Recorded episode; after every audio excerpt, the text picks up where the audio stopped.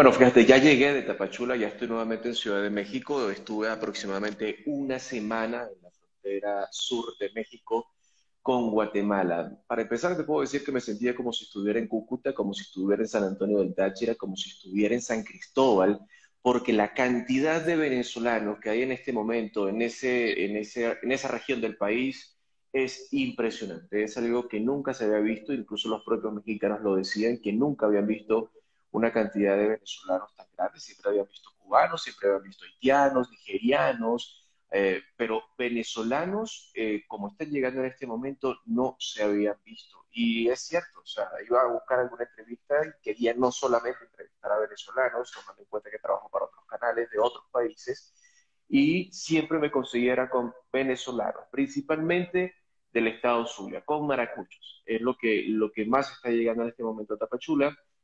Y, y es como venezolano un dolor, ¿no? Que uno puede sentir porque las conversaciones que tú vas escuchando entre cuadra y cuadra, entre esquina y esquina, pues son desgarradoras. Eh, te puedo dar dos casos. Uno, y, ojo, esto no lo hago como para que digan después, ay, ayudó a una familia venezolana, ahora lo están diciendo, ahora lo quieren. No, es que no hay manera de cómo apartarte desde el punto de vista del periodista cómo apartarte y quedarte en ese, en ese rango, digamos, de, de ser el, el, comunicador y no participar en lo que está ocurriendo, no solamente porque sean seres humanos, sino porque son venezolanos y eso también te mueve mucho la fibra. ¿Qué pasó allí, Sergio? Por ejemplo, en el hotel donde estaba, bajé a recepción porque tiene problemas de internet, entendemos que es una zona un poco inhóspita para la tecnología, y en lo que estaba ahí abajo llegaron tres personas, tres, eh, tres venezolanos, un ingeniero, un profesor y un pelotero, un beisbolista. Tres muchachos, bueno, un señor de unos 50 años aproximadamente, el otro tenía unos 55 y el muchacho tenía 21. Y estas personas estaban buscando dónde dormir porque no tenían dinero, no tenían dónde quedarse, no querían quedarse en la calle porque tampoco son personas que vinieran acostumbradas a eso, aunque tomaron una ruta, Sergio, y es la ruta nueva. No sé si ya te has enterado, pero ahora no solamente están atravesando la selva del Darién, sino que ahora los que tengan un poco más de recursos, y estamos hablando de una inicial de unos 1.200 a 1.500 dólares, están tomando un vuelo desde cualquier ciudad de Colombia, específicamente desde Cúcuta, haciendo escala en Bogotá, para San Andrés, para las islas de San Andrés y Providencia. Allí son abordados por los llamados coyotes y estos personajes los llevan hasta la mitad del Caribe, en la frontera entre Colombia y Nicaragua, en lanchas son trayectos de aproximadamente 12 horas y una vez están allí, estas personas en pleno mar abierto hacen un transbordo a otra lancha y esta lancha los lleva hasta las costas de Nicaragua. Llegan a Nicaragua, toman una especie de ferry improvisado que los va a llevar hasta Managua y de Managua empiezan ya su trayecto por tierra, pero ahí solamente ya se le fueron 1.500 dólares. Eh, atravesar Centroamérica para ellos ha sido un suplicio porque en cada país eh, no solamente tienen que lidiar con los coyotes, con las mafias, con el narcotráfico, con el tráfico de personas, sino también con la policía. Estas personas eh, pues ahora están sobornando descaradamente, ya no les preguntan si tienen papeles o no, porque aunque los tengas te van a quitar dinero. Y el país más álgido para esta situación, por lo menos de lo que se han encontrado, porque todavía le quedan casi 3.000 kilómetros de trayecto para llegar de Tapachula hacia el norte de, de México, es Guatemala. En Guatemala es donde principalmente están siendo sobornados todos los migrantes y estos personajes, pues claro, cuando ya llegan a, territorio mexicano, llegan sin un peso, sin un quetzal, sin una lempira, sin un dólar. ¿Por qué? Porque ya todo se lo fue eh, despojado en el camino. Ahora, cuando llegan estos, estos tres muchachos y no tienen dónde dormir, pues eh, yo escuchando que son venezolanos y que estaban ya sollozos eh, en, su, en su relato, en su, en su diálogo, pues yo me ofrecí a ayudarlos.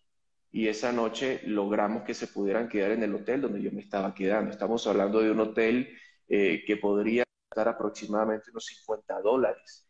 Y para esta gente, pues 50 dólares es mucho dinero a estas alturas del partido, a estas alturas del viaje. Una vez que logran quedarse al otro día es cómo vamos a comer, qué vamos a hacer. Empieza la, la disyuntiva para estas personas y lo que logran es que algún familiar de los Estados Unidos le mande remesas por estas compañías que te, que te envían dinero a diferentes países pero entonces no tenían el pasaporte vigente, y sin el pasaporte vigente no pueden sacar dinero de estas entidades, entonces tocó ir con ellos y poder sacarles el dinero para entregárselos y que tuvieran algo de dinero para estos días que iban a estar en México. Pero el tema va más allá, Sergio. Después que tienen este suplicio, tienen ahora que ver dónde vamos a sacar los papeles, que era lo que me preguntabas al inicio, qué es lo que están solicitando estos venezolanos en la frontera. Hay dos cosas. Una, que es el documento que le permita un tránsito provisional en territorio mexicano. Se supone que ese documento que da la comarca en la Comisión de Ayuda al Refugiado en México o que se lo da Migración, pues cumple la función de que en 20 días tú puedes estar en el país, pero en 20 días tienes que salir, sea por el norte, sea por el sur, sea por alguna de las costas. Tienes que salir del país. Pero claro, este permiso lo utilizan para llegar al norte. Otro es pedir un refugio, pedir un asilo o una visa humanitaria que este te da un poco más de estabilidad, pero entonces no lo quieren sacar porque tienen miedo de que una vez tengan este documento no puedan entonces llegar a los Estados Unidos o si llegan, una vez sean atendidos por los funcionarios del ICE o, del CBP, pues les van a decir, señores, ustedes ya tienen un refugio en México, devuélvanse a México porque tienen donde quedarse, tienen un tercer país, digamos, donde refugiarse. Entonces tienen esa disyuntiva, pero en Tapachula, y es lo que está haciendo el gobierno mexicano, migratoria es Operación Morrocoy, ralentizar cualquier proceso migratorio para estas personas hasta el punto que se obstinen, pierdan la paciencia y se tengan que devolver, pero no lo están haciendo, se están empezando a organizar y aparten en caravanas para hacer presión en las vías, trancar las, las carreteras federales, afectar la economía, para que entonces tomen decisiones dentro del gobierno y les den ese documento. Ahora, ese día, por ejemplo, estas personas lo intentaron hacer, no hacerlo en Tapachula, sino en lo que ustedes vieron la semana pasada, en el cierre del bloqueo que hicieron en la aduana de, de Pero para llegar de Tapachula a Huixtla es una hora aproximadamente. Caminando son unas ocho horas. Estas personas entendían que llegando a Huixtla le iban a dar el documento, toman lo que llaman las combi, las buseticas que nosotros tenemos en Venezuela, pero en el primer retén los detienen. Y en ese primer retén los bajan y pues yo sí me bajé con ellos, tengo que decirlo. Tengo que ver qué va a pasar en un retén de, estos funcionarios. Y en el primero donde se bajan, les quitan los pasaportes, los iban a detener y los iban a llevar a un centro que llaman siglo XXI, donde a muchos sí les dan el permiso, pero a otros tanto los devuelven. Y casualmente, el mismo día que los detuvieron, que esto fue en horas de la tarde, en la mañana era cuando habían deportado 126 venezolanos